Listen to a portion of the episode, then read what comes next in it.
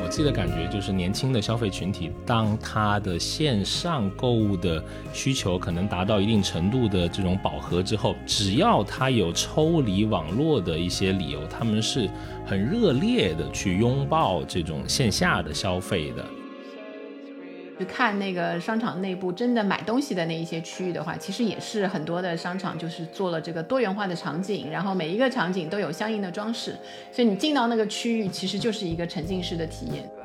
嘿，大家好，欢迎来到最新一期的消费新知，我是 Neil。大家好，我是 Rene。哎，我们目前啊已经正式进入了新的疫情后的常态期，那线下的商业呢将会迎来新的发展的机遇。商场早已不再是这种单一形态的百货公司，那越来越多的新的业态和消费的场景呢相继的涌现，而消费者也在渴望一个更有趣的这种线下的购物的空间。我们这一期呢就会来聊一聊线下商场的一些新玩法。本期节。目由凯德凯星记联合消费新知共同呈现，非常开心再次能够得到我们听友所在企业的支持。凯德集团呢是亚洲知名的大型多元化房地产集团，总部呢设在新加坡，在我们国内十九个城市有四十余个的商业中心，包括大家熟知的来福士等大型的商场的项目。好的，那我们还是老惯例啊，我们先聊数据，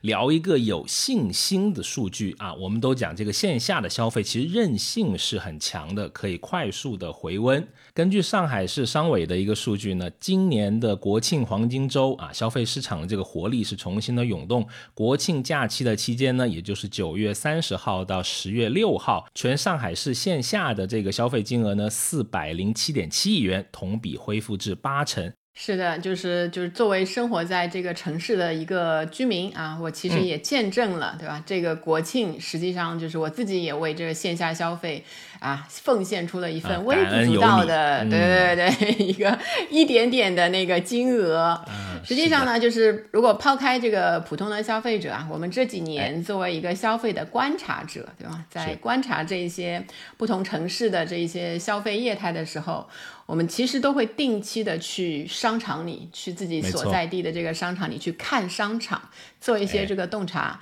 我们也会就是隔三差五的做一些这个交流，对吧？是。所以，所以最近几个月，你你看下来的那个发现有一些什么？是，主要就是跟阿老师去喝奶茶。嗯，到一个商场，先去喝一杯奶茶，感受一下当地的温度。是是是。啊，认认真讲，哎。是要说这一点是吧？嗯，就是我们刚刚之前聊的这个呃手电经济嘛，我们之前有聊过，对吧？我觉得还是对挺有意思的，在这近期的一些观察里面，那有些消费者，包括我了，我有时候也是为了这个买鞋去打个卡啊，后后面有机会会分享，可能有一个啊有意思的小故事啊。哎，你呢？说说你的。其实除除了那个喝奶茶之外，也去做了一点正事儿，对吧？主要是。做正事儿啊，喝奶茶是增加这个工作的积极性。嗯，对，没错。然后去不同的这个时间点，去这个线下的商场去看的时候呢，其实尤其是我们连续几年在做同一件事情的时候，没错，你就会发现，就是这几年的话，一个就是商场啊，它不再是传统意义上单纯完成购买的一个地方，而是提供这个多元化的服务。很多人去商场里面，不管是跟朋友啊、这个家人啊，或者是干脆就是你知道有一些网友见面之前都不认识，约在商场。场碰头，对吧？他们要去的这个商场，往往是要有好玩、有趣的那一些内容。然后，另外呢，他们希望这个商场里面啊，就作为消费者，他希望收到的是这个多元化的服务，比如说像滑雪，你可以在商场里滑雪、打冰球，还有什么去看一个脱口秀。有一些商场的这个顶层啊，屋顶，我就看到过有骑马，就是那种比较小的。对，然后还有呃屋顶的那个花园，有时候不是花园，它是菜园，就是可以让你自由的去搞一点菜。然后还有比较常见的，有时候在那个很多的商场里，大型的你看到市集这样的创意的市集，是的。而且有一些，我发现还有一个有意思的，就是现在很多品牌它这个产品啊是线上线下很多都是价格一体化的。对吧？嗯，当跟这个店员聊的时候，店员经常跟你说：“哎呀，你是你淘宝查，随便你查一个价啊，今天赶紧买了。”因为这个有时候线下还会有什么这种隐藏折扣，对吧？送一点什么小赠品啊、小东西，这样有些你跟这个店员聊嗨了，还能解锁什么他特别的一些折扣吧？可能店员也有折扣。结拜了嘞，就结束。是人家为了冲业绩，可能他会特别又哎折上折，又给你一些。你虽然你不知道这个是是不是他先前准备好的这种营销三板斧啊，但你会扎扎实实，你你接受到了这个优惠嘛？对，没错，你说的这个，我这一次我刚刚呃，就是国庆的时候啊，其实这次双十一的时候，就离现在更近一点的时候，我去那个线下一个商场，然后试完了这个衣服，我就有点犹豫，因为快到好像就十一月可能八九号那个时候嘛，有点犹豫，因为这也有线上的店，我就问那个店员，我说这个你们不会到了那个双十一的时候对吧，歘歘又打折？他朝我神秘的一笑，他说你放心。今年我们线下的折扣跟上面就完全一样，而且我们还有就是叠加了这个商场的那个活动，哎，然后我就顺势买下，就当时确实也很想买，然后到双十一的时候看了一下价钱啊，真的就是真的略略还便宜了一点，对啊，而且还早穿了一个星期左右，对，早买早享受，是是早买早享受，哎，当然还有很多这种服务上的细节了，对吧？我最喜欢去摸。摸这种细节了，比如啊，一定要去一下洗手间。每个商场的洗手间就是这个所谓的细节的魔鬼，都在这个啊洗手间里面。你会看到很多商场现在开始有那种智能马桶的洗手间。哦，那个很早对就开始了，就是有能吹暖风，能有水出来。热水，对，哎，热水一定是热水，特别是，呃，现在这个冬天了，你去洗手间里面，哎，出来如果是热水，说明合格。是是。然后还我还说一个你应该没有观察过的，因为是女生洗手间里的啊，那是肯定的。您说，有的地方还有专门的，就是可以给你补妆啊那一些的地方，甚至还有电吹风一些东西。我去过有一个商场，蛮夸张的，留下了非常深刻的印象，很想再去一次。OK 啊，那当然还有这种各式各样的休闲空间了，对吧？啊，你可以在里面充电，你可以在里面休息，甚至有人还这个搞笑，过说这个可以寄存老公，对吧？那个男士放在那里，然后可以去自己更自由的去逛街。当我们会发现的停车场的设计是越来越好了，有很多新的功能能让你更便捷的找到你的车。那还有一些比较潮的商场会啊有这种宠物友好的这种各种各样的措施。对吧？那还有呃比较主流的啦，比如说有这种母婴室啊，比如你带宝宝去换个尿布啊，也很方便啊。还有如果你是跟这种嗯办公区比较近的，那如果你是周围的这种办公人群，它可以什么你凭个工卡可以有一些消费的这种折扣啊，这样对这个办公人群也更加的友好一些。所以像这个，其实最近去一些商场嘛，最后又又碰到了很多的那个节日，发现商场大力的在推一些它的 IP，就挺可爱的。以前我们就是说那个萌物消费的时候啊，也是注意到很多的商场就是有很萌的那种吉祥物啊，然后这个 IP 跟它呃跨界联合在一起，都带来一些非常不一样的那个观感。就你以前不是也做过那个吉祥物吗？就是大师的吉祥物大师，但是 当时做的时候有什么感觉？啊，小弟做过很多不成功的，所以现在还没出名，还在这里录播客。那我可以分享了，就是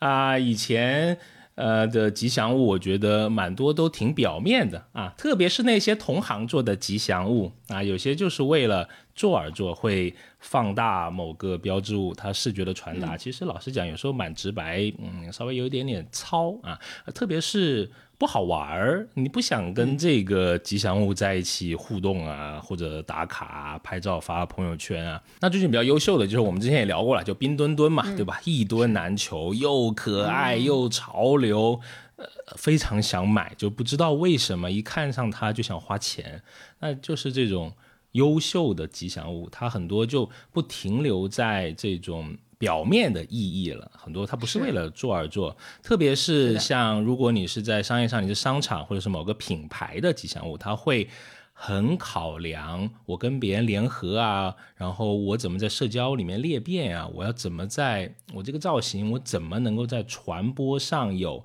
发力点，反正肯定要是一个好玩的东西，因为只有好玩才会就是引发别人想去发这种呃朋友圈嘛。其实我们之前也发现了这个吉祥物的这商场不断的在用这种方式哎，流量密码注入它的这个营销里面嘛。是呃，为什么那些商场的吉祥物的 IP 一般都是这样采取这种很萌、萌态百出的这样一一种类型的？你感觉？就是刚讲，我觉得不容易出错吧，那你就会比较容易在传播上，首先保证安全性嘛。对对对。然后我觉得还有就是补充一下，可能还是因为萌的这种东西，你会天然的有一种好感。就我们之前说的这个对婴儿、婴儿拟态婴儿的那一些脸孔啊，或者那一个造型的东西啊，你其实不需要那个审美从小的这个教育的。就比如说像那个 Hello Kitty，它当时出来的时候就横空出世嘛，也没有什么作品作品加深，然后一下子就因为它长得特别萌，获取了大家的好感。就包括像那个另外一个像熊本熊也是一样，就是因为那个熊特别的可爱。没错，你都不会去纠结这个 Hello Kitty 它有没有嘴巴，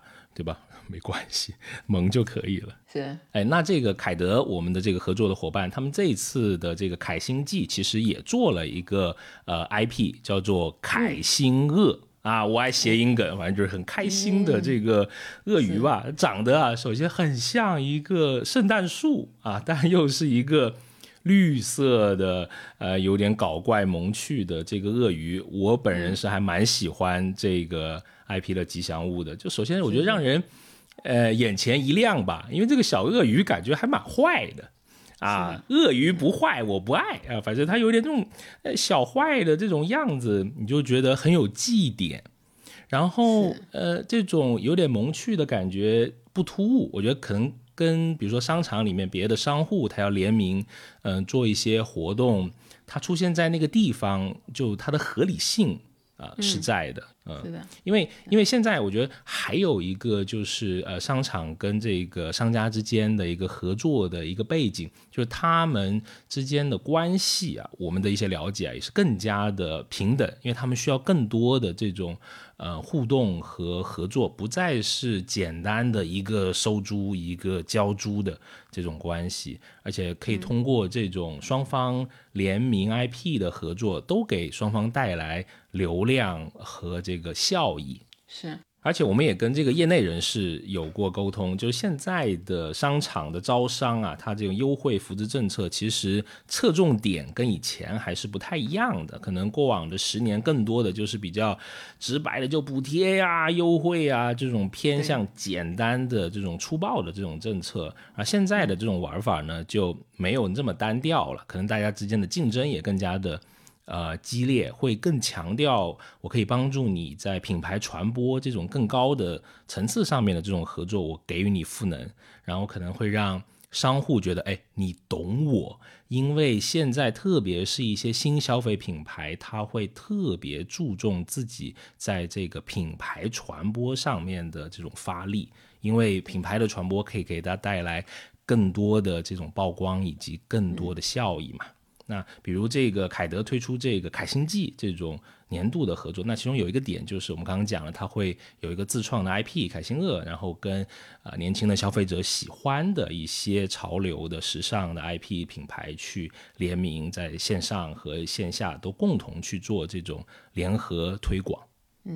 然后对消费者来说呢，其实它的影响也是挺大的。进商场就哎不再是一个沉浸式的买东西消费的过程，而是各种感官都会被充分的调动起来。消费者会希望在商场里面获得更多新鲜的刺激，把商场进行游乐场化的这样一种改变。需要新奇，需要好玩，然后在愉快的氛围里，消费者就把东西买了，把单给付了。哎，是没错。然后你在这种联名活动的店铺里面，你会看到都是一种。呃，比较开心的，就比较年轻化的这种状态。比如说，他们就会跟类似像超级星星啊联名。超级星星当然，这个健身界的这个当红榨汁机，对吧？像凯德就会跟他们在呃，店越开越多啊，在这个北京的来福士啊、长宁啊，还有北外滩的来福士，他会进行这种门店的快闪。啊，当然也会跟这个也看到跟虎头局啊有联名，那也是近期很红的这个中式的糕点的品牌，他们也有一些门店快闪的包装。那还有更跨界的啊，就是跟我们都很喜爱的这个播客平台小宇宙啊有合作，他们会跟多档的播客有这种深度的合作，比如说聊商业呀、聊文化呀、城市空间。这些啊，还包括啊，非常有品位，选择了我们这档中文百强播客啊，没错，感谢感谢啊，当然还会有这个专属的这种哎收听的播单了，会在这个商场里面做展示。可能你逛一些比较安静的店铺的时候，哎，甚至你都可以边听播客边购物。哎，这种现象不仅让我想起近期看了一本还有点意思的书啊。哦。敢问是什么书啊？曾经也赠予过给你的，怎么这么快就忘了啊？突然想起来了啊！你来说，肯定忘了。哎呦，心疼啊！啊，就是那个叫什么“打造消费天堂”啊，还有一个附书名我忘了。有看哦，有看啊，好的，有看有看看啊，很有意思。就是他讲了上海的这个百货很多年的这个历史啊。我依然还记得这个作者他在里面讲，他说在一九三九年的上海有个叫星星百货，人家那个里面就有这个音频直播间了啊，那个时候是电台啊，也是播客的一种载体嘛，声音的载体，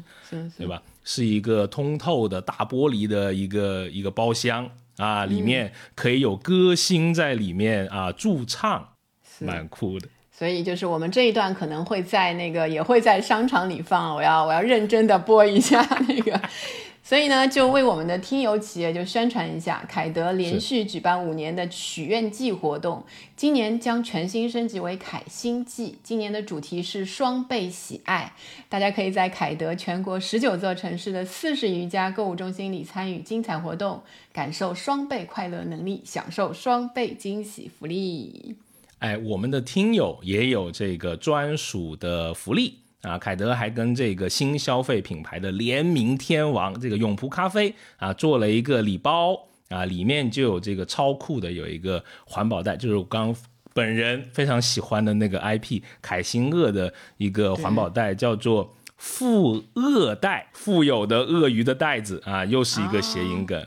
啊！我这个不知廉耻的已经偷偷要了一套。啊，对，听说晚上睡觉都不舍得拿下来背在身上，没那么夸张啊。那当然了，呃，这个礼包呢，凯德的朋友啊也会送给我们的听友，一共有五份啊，不只有这个很酷的环保袋，还会有像咖啡啊、马克杯这些东西，我们都会在听友群里面为大家抽奖送出啊，也算是一个年末的小福利。嗯。好，然后我们就开始说一说，就是在我们自己的洞察当中啊，这个消费者也好，商家的营销端也好，到底这个线下消费的一个整体的形态现在到底是什么样子的？哎，呃，首先我觉得，因为这个这个疫情的影响，然后生活方式的变化，已经其实有一年的时间就已经可以影响你的生活方式了，何况已经超过一年了。所以我们开始经历这个居家时间的延长，然后经历这个社交需求的被抑制，就你会感觉这个几年好像时间有点像被冰冻起来了一样，没错，就是没有办法轻易的去推动一个冰块。但是你在这种的情况下面呢，你就会更加去怀念，有时候就是以前啊，我们好友相聚，哎，对对，那一些可以面对面去分享感觉，然后分享一些自己拥有的东西、自己拥有的心情的那一些时间。所以，尽管在这些社交需求被抑制的比较比较强烈的这一些情况下面，你可以看到线下消费其实还是一样存在，就是特别是年轻人，年轻人会把这个消费啊去线下去碰头、去消费，作为一个很重要的社交场景，即使在过去的这个两三年里面也是一样。然后没有办法被满足的这个社交需求呢，还有对线下消费的这些渴望，一旦有机会就会爆发成这种出圈的流行，对吧？就像那个你有之前一直津津乐道，现在 不知道哎天气凉了他还在去嘛？就是那个露营嘛。露营其实不仅是呃你们露营，比如说一家人或者几个朋友，实际上还可以接触到更多的人。然后还有像这个户外里面还有一个飞盘，对吗？飞盘其实也是可以隆起很多的那个呃年轻的朋友啊，基本上还是比较年轻的朋友为主，所以这些流行。然后像仍然在室内的，其实最近一两年还是比较呃算是很流行的一个玩的内容，但也会被这个疫情有不断的这个影响的，就像剧本杀。没错，就剧本杀不断的出现问题，然后又仍然流行，又开始受到一些抑制，但是始终你看它一直是在这个大家聊天的这这一些呃比较流行的主题上面的。嗯，是的，而且现在呃我自己的感觉就是年轻的消费群体，当他的线上购物的需求可能达到一定程度的这种饱和之后。只要他有抽离网络的一些理由，他们是很热烈的去拥抱这种线下的消费的啊。比如说，其实线上现在可能我我觉得到了一个新的一个瓶颈期啊。比如说，你看今天双十一的这个线上的这个还是蛮冷清的，就是没有正经的战报啊出来了。但你反观线下，那反而有一些比较热烈的这种东西的涌动。比如说我们刚才聊了这个创意市集的这种流行。对吧？这种摆摊儿成为一种时尚。我们今天还跟一个被访者在聊他市集的，就他很愿意跟那些摊主来交流，跟人家 social 啊，加人家的微信。他觉得他可以用消费作为支持他喜欢的这种手艺人。是。嗯，也包括像一些这个展览，往往跟他在呃很很像这个创意市集。其实除了展览本身之外，其实也提供了你可以去那个展览里面遇到跟你志向和兴趣相投的人。是的，是的，跟人聊天，真人在现实生活中聊天的这种愉悦感，我觉得还是强过在线上的。啊，那特别是现在的这个防疫的政策进一步的放松，那很多年前就开始第一时间要去聚会，对吧？朋友圈里面已经开始在晒，啊，抢不到飞机票了，飞机票开始变贵，他们要去哪里娱乐，要去哪里逛街，计划了来年的旅行这样子。对，今天刚刚得到的一个消息就是，本地有一个蛮有名，但是之前因为就是堂食的一些政策嘛，就是一个餐厅，据说已经订到一月底了。这个，对对对，今天去订已经订不到今年的了。好的，不容易啊。那还有是，我觉得第二个嗯洞察吧，就是大家有这个审美的需求啊，特别是你在一些。呃，圈层，我们在一些圈层社会里面生活嘛，对吧？有审美的需求，消费也是需要分享的。很多人，特别是年轻人，很愿意为这种颜值来进行买单。他对新鲜的事物就打卡的热情是非常高的，而且速度很快。是我享受到了，我感受到了这个潮流，我就一定要立即分享给身边的人。对吧？很多还还带有这种 LBS 的，我要有一个定位啊，然后发几张照片，往往都不是一张图。像我这种中老年就发一张，感觉年轻人更多三张打底。哦啊，好，明天开始多发几张，来证明你人老心不老，对吧？那个，这三年我都忘了自己几岁了，嗯，我就跟那个圣斗士的童虎一样，是的。然后啊，还有你消费完这些很愉悦的事情，哎，又可以分享啊，这种事后的这种分享又可以发一波啊，这还挺好玩的。它是一个这种涟漪形式的这种分享哈。对，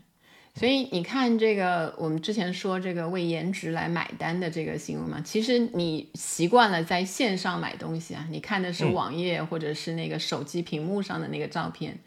跟你真的去那个店里啊。就看到那个活生生的东西被颜值打动，其实那个心情会不一样。就是举个例子啊，我们之前也是跟有的那个我们的被访的被访者、受访者来聊的时候，就比如说你在什么叮咚啊这些平台上面，盒马呀看到那个水果嘛，哦，草莓或者是那个什么车厘子这种颜值很高的水果，哎，你可能会觉得它好看。但你到了店里，有了灯光打上去，然后五颜六色，对对对，就是那个受访者很有意思，跟我们说他一下子买了两百多块，对对，吃了一个多星期才吃完那一次的那个采购，使劲吃，吃了一星期，是是是，很有意思。然后我们现在的消费呢，很多到商场的消费，还有一些就是其他的，包括你餐饮的消费，很多除了这个本身这个产品的消费之外。还存在一个景观化的消费，你必须要在那里拍照，没有拍照，没有拍到照片，就等于你没有吃过，没有买过那个东西的感觉。所以很多人，比如说商场里面，在商场拍照才是正经事，在餐厅拍照也才是正经事。那个地方要提供这样的价值，这往往也是线上没有办法提供给你的。是的，啊，那接下来还有一个呃。算第三个小的洞察了吧，就是这种嗯放松的需求和娱乐的需求，特别现在我们都讲这种叫什么斜杠人生，对吧？啊，双重人设。啊，那你在上班的时候，你是一套的人设啊，可能是穿正装或者是比较正式一些。但你下了班逛商场，你要啊脱掉这个啊打工人的这种外衣，你要开启你第二人设的这种小天堂，对吧？那商场里面各种的娱乐场景，我都觉得有点像这个乐园化了，现在。啊，就你能在里面干好多事情，那这种丰富的商场的供给可以满足你好多呃不同的这种需求。就如果我就是回忆起来以前，嗯，以前在市中心上班的时候嘛，然后你去到那个去搭地铁之前，你就会其实是去到一个商场，然后下那个商场，其实有很多口可以进那个地铁。但我每次都会从那个商场的口进去，因为你可以顺便逛一下。然后你走到那个，因为地铁的话，通常就是在 B 二 B 三那个可以通道过去嘛。通常就是那个商场里面那些美食啊，你聚集的那个地方。特别是那个冬天的时候哇，一个你进去就。温暖，然后那个空空调什么很适应。走过去的时候憋着。对对，然后那个食物的香气哇，就是包括什么巧克力呀，那一些烘焙的那个味道，再加上有一些什么奶茶呀，那个很香很香，就整个你觉得哇，商场人间小天堂啊！下班到到家当中就去一下那个小天堂，你觉得人生哇，就是好了，心情换好了，就是我可以那个暂时的挥别工作的那一种感觉。是的，而且有时候，呃，像我们说假日啊，对吧？你有些社交的需求，好多都是在商场里面解决了。大家对对约一些玩的地方呀、吃饭的地方，往往都会约在某一个地标的这种商场里面。是是，嗯，然后我们看到，就是实际上在不同的城市里啊，就不同的人群，他去逛商场的话，他的消费品类其实是有一些区别的。就比如说一线城市、新一线城市，还有二线及以下的城市的所谓的这个我们现在叫新中产的人群，他的消费理念呢是出现分化了。二线以下城市的消费者在逛购物中心的时候，主要的消费品类是餐饮啊、儿童类，还有超市类。然后，所以你看那边就是有一些超市啊和新零售品牌，就集中了一些知名度比较高的知名美食。把现场制作啊、美食体验结合起来，提升消费者选购的便利度和体验度。然后呢，就是一线和新一线的那一些消费者啊，经常是在线上购买生鲜食品、半成品和熟食的这这样一种就是比较快节奏的消费模式。然后二线及以下城市的消费者呢，他们有更多的这个自由时间，也会更青睐在具有本土特色或者那个烟火气的这个场所里面购买商品。嗯。那当然还有这个啊更年轻的零零后的人群，我们看到一份数据来自这个 Mr. More 零零后线下的消费态度的测评报告，是今年的十月份发布的。嗯啊，他说无论是朋友的推荐，那感兴趣的 IP，还是限时限定的概念，都会构成这些零零后朋友前往商场消费的重要理由。疫情其实也没有。太影响他们在解封后的这种逛街的频率。当然，这些零零后的朋友更加的挑剔一些，他更难的被取悦，他对自我的定义也会更多元一些啊，没有一些特别明确的判断啊。然后，当然了，他的消费力是啊更强的了。那在大学阶段啊，愿意为球鞋、乐高等呃相比更高客单的商品买单的男生，他的消费期望会比买日常的美妆的女生要更高。对，然后那些男生长大以后呢，还在买吗？长大以后就成了我吗？对吧？偷偷摸摸也得去。哎呀，你六零后不要跟零零后一啊，所以对，实际上这个零零后的这一些人群嘛，他们会体现出一些在线下消费的时候一些很特别的一些态度，属于这个更年轻的人群。没错。但是如果你觉得这个这些特征啊，跟你线下消费的都很像的话，其实你的心态还是比较年轻的。是是，我零零后呀，没办法嗯。我说的你是指那个我们听友。你不要又 又过来了，又挤进来了，对吧？想想我送你的那本书，这点恩情。好好好好，不说了。然后我们如果站在更远的一个角度看这个整个大环境的变化的话，其实对于这一类商场型的这一些消费啊，实实际上也有一些左右它的变化的这些因素在。一方面呢，就是区域市场的竞争其实现在是更加激烈了，尤其是在那个大城市里面，富商圈和那个商圈的形成会越来越多。然后它其实会对这个主流商圈产生很大的影响，就像上海啊、杭州啊、就北京啊这些北一线或者是那个新一线的那些城市，对，即使是在郊区，也几乎就是两三公里啊，就有就是你划一个半径，什么一点五公里，不止一个购物中心，就会有对，就会有若干个购物中心。是的，而且现在这种我们叫这个社区型的商业是在崛起的。啊，特别是在这特殊的三年，很多人可能不太愿意要跑到太远的地方去消费，特别是一些有家庭的群体，他们更希望在这种啊周边，在社区里面就可以解决整个的购物的问题，所以可能也导致现在一些的商业环境也产生了一些挺大的变化。是的，是的，呃，以前我去那个泰国玩的时候，其实去过一个当地比较有名的一个社区商场，然后到那边的时候就觉得哇，眼前一亮，就感觉在社区旁边有一个。造的非常合理，然后它的设计就是那种东南亚的那种设计嘛，一到三层，每层的空间就很大，然后是那种阶梯式平台的结构，然后天窗、遮光屏幕和那个工业风扇，就是很通透，然后那边很热嘛，然后你在那边就觉得不会有那种很闷热的那种感觉，所以即使是露天的场所，在炎热的潮湿的气候下面也可以正常的运作。是，像你刚刚说杭州嘛，对吧？我我因因为我就住在一个我觉得还算较大的这个社区吧，是是是，会看到很多的新零售的这种啊业态的出现。比如说啊，我举个例子啊啊，我们这个附近就是一两公里里面，这个精品咖啡店就有五家之多啊，高级啊，不是高级，就是它有需求。啊，就是还看到有这个零食的折扣店啊，还有这种潮玩的集合店、手账的文具店，连武馆都有两家。我们这里可能爱好习武，我觉得啊，是的啊。然后有一些店，因为它做的挺好的，已经就是跃升成为我们这个区的这种网红店。因为我走在小区里面，我不止一次，因为这个你知道长得比较善良啊，然后别人问 问路，就是因为那个目标比较大，就是经常被容易被命中。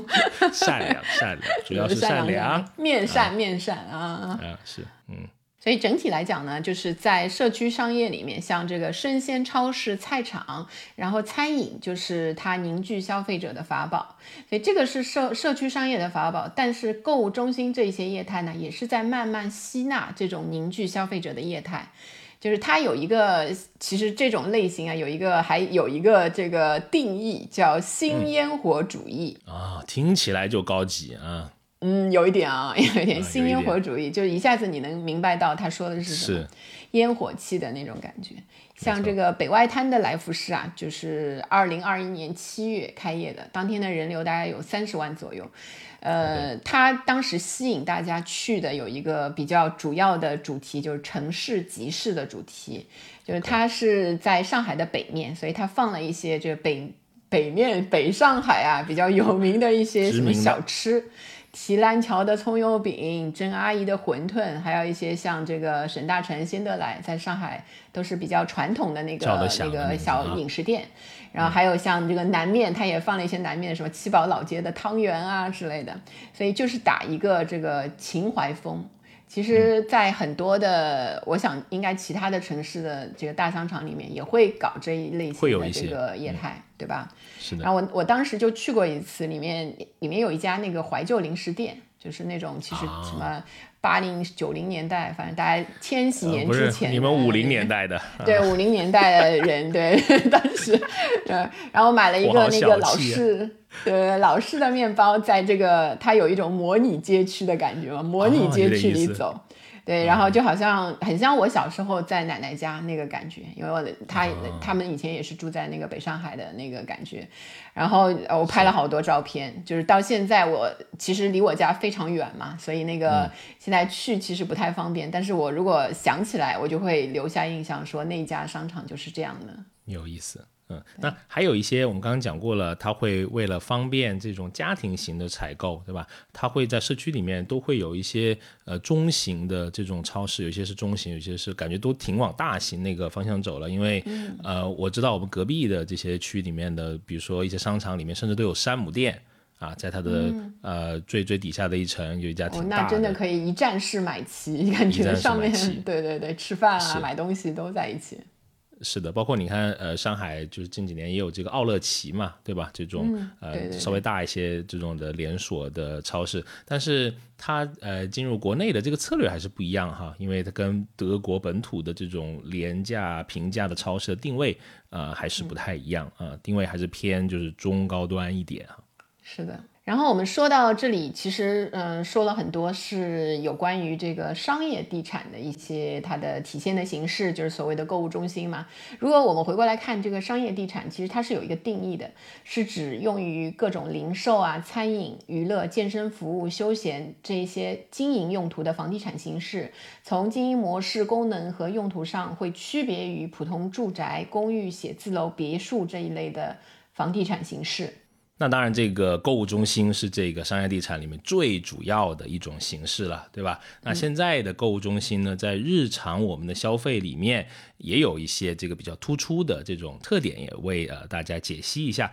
比如说，就是这个体验式的消费是在快速的增长的，还有这种节假日的复合型的消费，慢慢的看我们说都会变成一个娱乐的这种空间。那购物中心同时也提供了沉浸式的消费的体验，可以满足你各种各样的需求啊，不管是一些时令性的活动，我们刚刚说过的快闪店啊，就是你什么东西最酷、最潮流，都会第一时间落地这个当地比较不错的这种啊、购物中心，来凸显这种流行的当代的大众的啊、消费文化。有些也兼顾了一些，比如说一些这时代他们流行的一种呃小众但是先锋的这种能够呃引发大家去打卡的这种潮流文化。嗯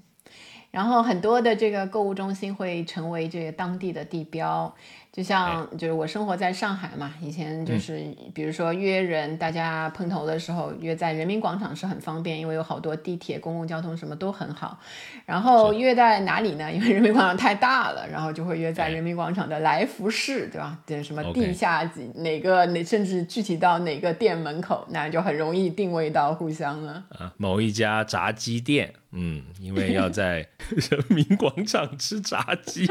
好哎，有道理啊，原来是这么来的。呃，好，那当然，呃，像我们刚才说的，那来福士就是凯德一个很成功的项目了，对吧？像不光是上海的，还有像北京的来福士、成都来福士，都是一些地标型的这种商业的综合体。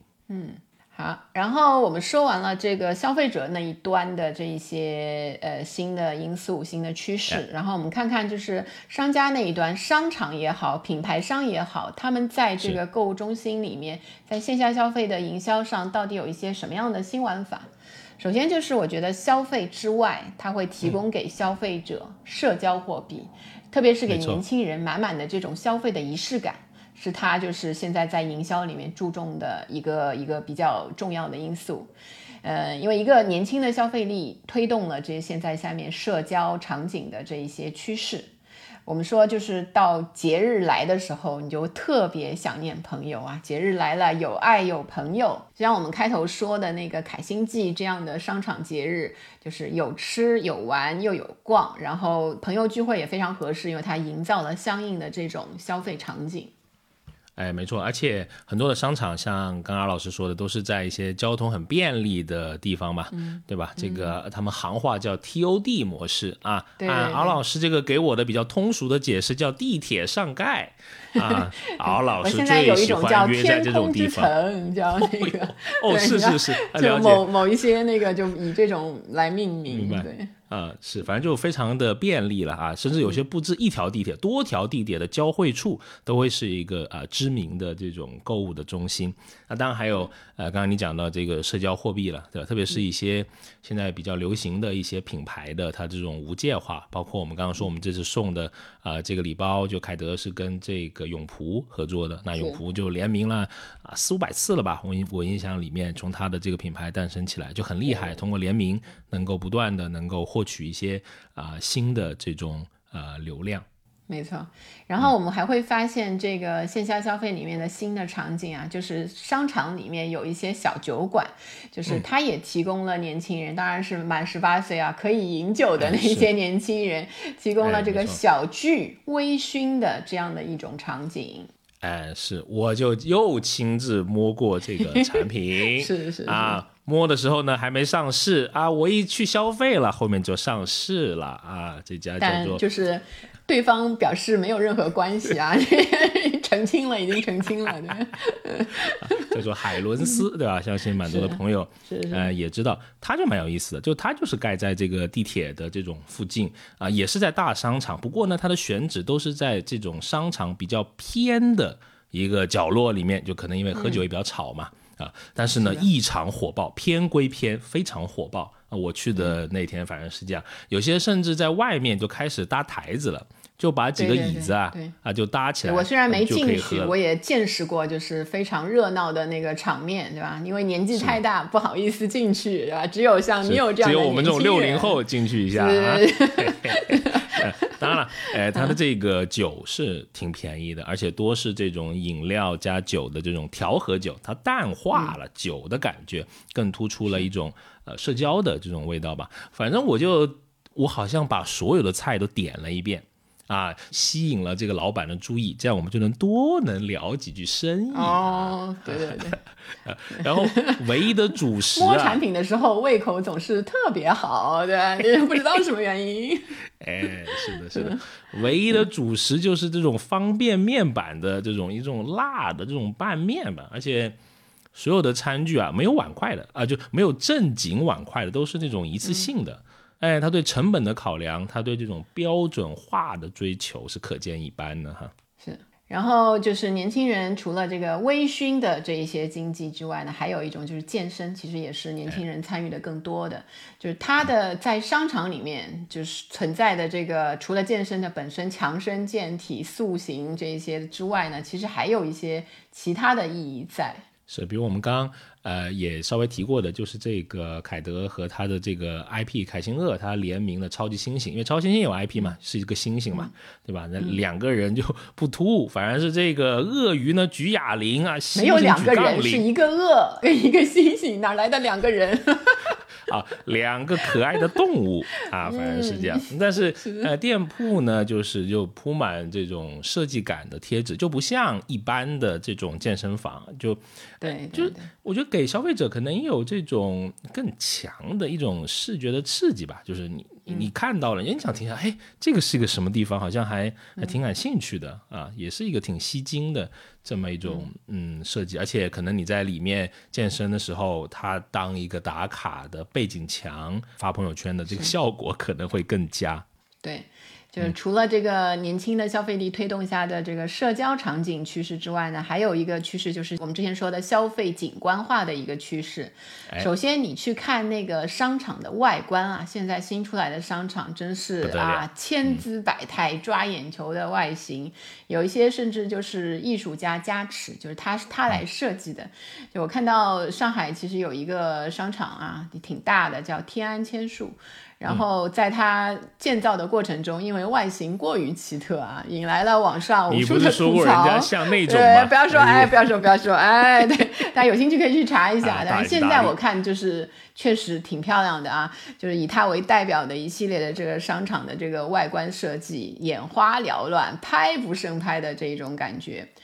然后还有像有一些商场，就是南昌的有一个商场，在外立面打造了二十多米的瀑布。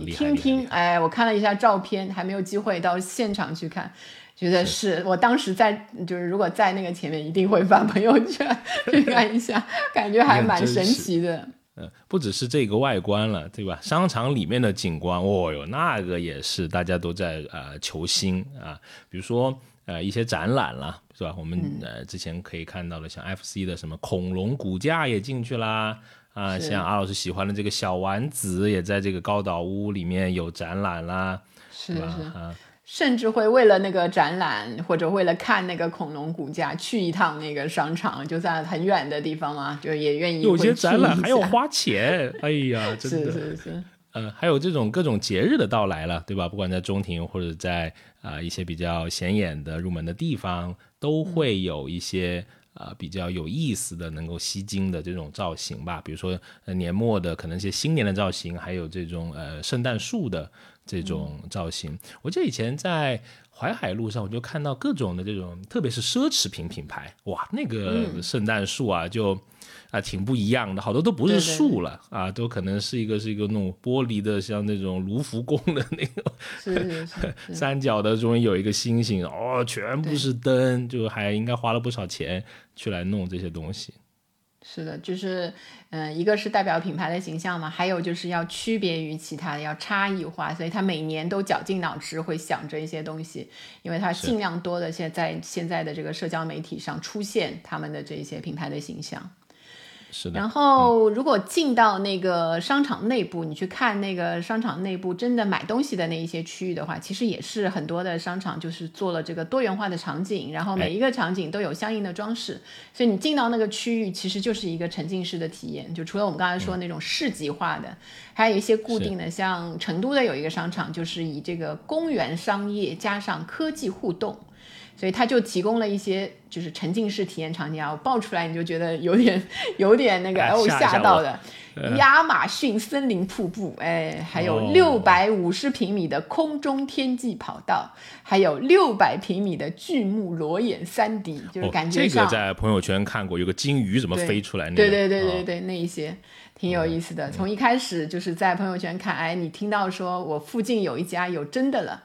你会真的想去。是，也看到像这个 CDF 的海口国际免税城，它这个商业内部的空间也打造的蛮有特色的，对吧？哦，上天入地，有什么天际密林，哎呀，又岩石海岸，什么水上森林啊，就不知道这个 《阿凡达三》有没有拍啊？感觉 也许可以成为取景地啊，可能就小了一点。嗯，是是是是，所以很多的那个商场在外面的这种灯光啊，就现在音乐喷泉都已经算是基础配备了，就是什么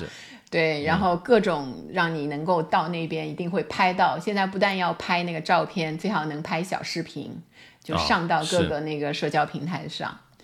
然后还有一个比较有意思的营销的新趋势，就是快闪店。你会看到快闪店是，实际上它诞生的时间是在一九九九年的伦敦嘛，所以进入中国市场的对是是在那个二零一二年的前后，所以实际上是进入中国是时间不长的。但是我们看一个数据，二零二零年快闪店行业的交易规模就达到了这个三千两百亿。然后场地交易额就在那个场地里面，就是购物中心啊之类的，它突破了八百亿。然后全国快闪店落地的数量是九百六十万场次。所以预计到二零二五年，快闪店的这个场地交易会达到两千亿。是我们什么时候可以有快闪呢？阿老师，你大胆的预计一下。嗯，你去商场跑一圈就算结束了，拿一个我们的 logo，拿一个被抓起来吧。我跟在后面拍，我跟在后面拍，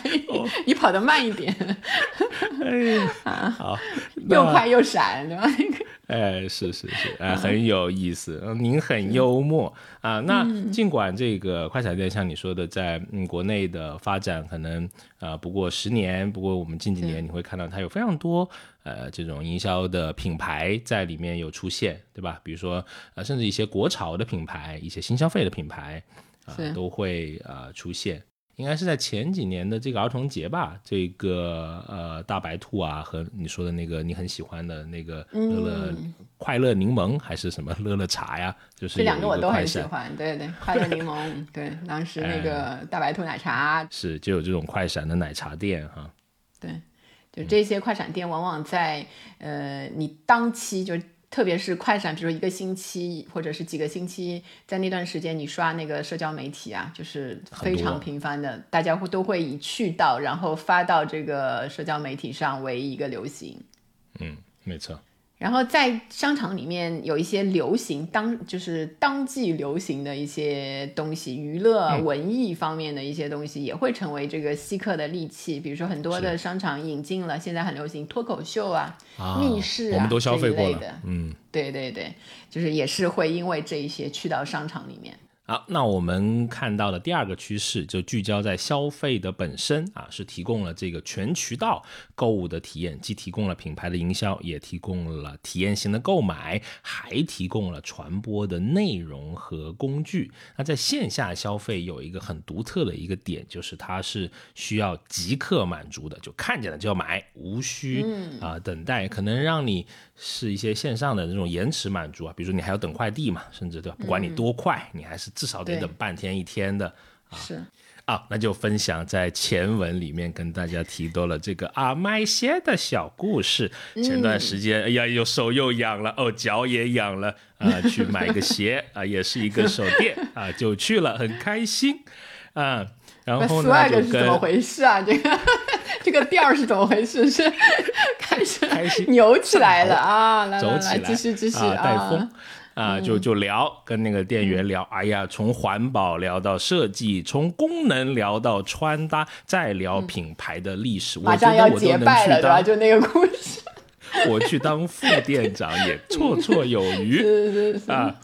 很开心。然后呢，我那天好像就很巧，不是故意的，我刚好穿着他们家那双鞋子去的。啊，然后就拉着我说：“兄弟啊，今天买打九折，就凭聊的那么好。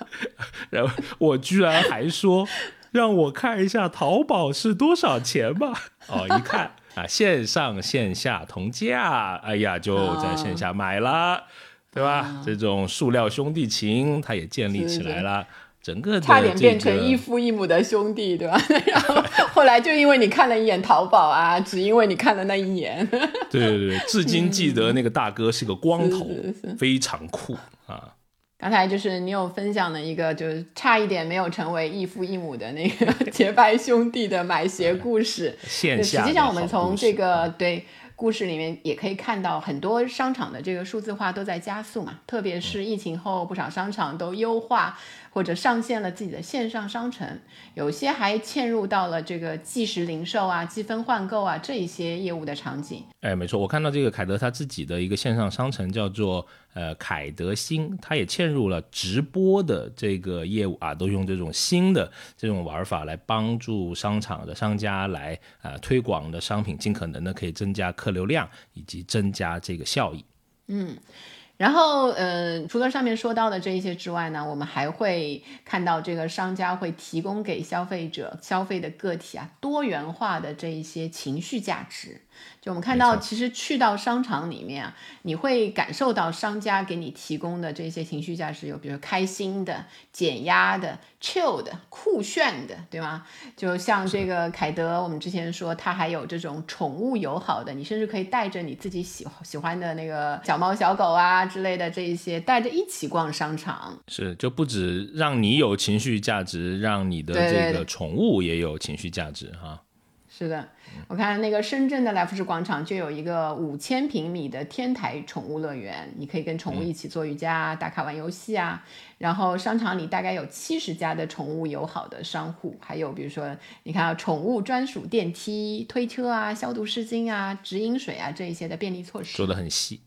啊，当然这个硬币都有两面对吧？消费者也是多元化的，你可以发现一些消费者在商场里面是及时行乐，也有一些这个啊消费者是在做一些消费的降级，或者是希望有更优惠的这个啊消费的购买，所以商家他也会出一些啊类似的这种对策，比如说那及时行乐类似像。呃，我应该叫游戏厅吗？还是游艺厅？我们这种 呃年纪可能不知道叫什么，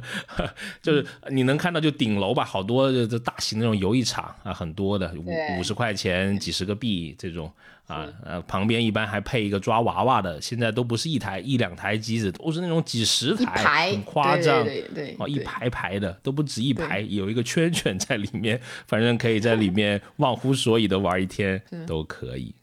然后要及时行乐的另外一种。嗯，流派可能是想要去买一些奢侈品啊，这些符号消费类的东西，所以你也看到那个商场的一些奢侈品牌会越来越全，就你几乎你想要的一些，你都可以在同一层可以买到啊，只要具备足够的经济实力，然后追求比如说理性消费，你就刚才说的这个消费降，其实也是偏理性化的这一种消费的潮流的话呢，很多的商场也有这个引进了这个特卖店、特卖场。折扣店就包括你，我们现在比较流行一些零七食品啊、零七的产品啊，其实在很多的商场里都能找到它们。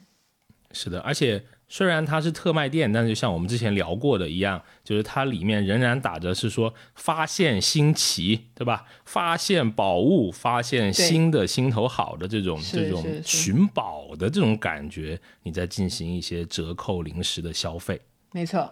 好，那我们本期又很开心的聊了一期节目啊，这期节目是由凯德凯星记联合我们消费新知共同呈现的，开心越来越多的听友企业与我们一道合作，也特别感恩各位听友的鼎力支持和推荐，当然也非常的欢迎大家感兴趣的话，可以到所在的城市凯德旗下的购物中心，感受一年一度的凯星季，体验双倍喜爱与双倍开心的乐。去好，本期节目就到这里。如果想跟我们有更多的交流和沟通，欢迎加入我们的听友群。入群通道，请关注我们的微信公众号“消费新知”，回复六六六。哎，是，当然非常开心。如果你能关注我们这个播客“消费新知”，每周跟你聊消费的新数据、新趋势，以及我们在消费者行为研究中的一些观察。好，那就期待能在下个周五继续与你在空中相遇。拜拜，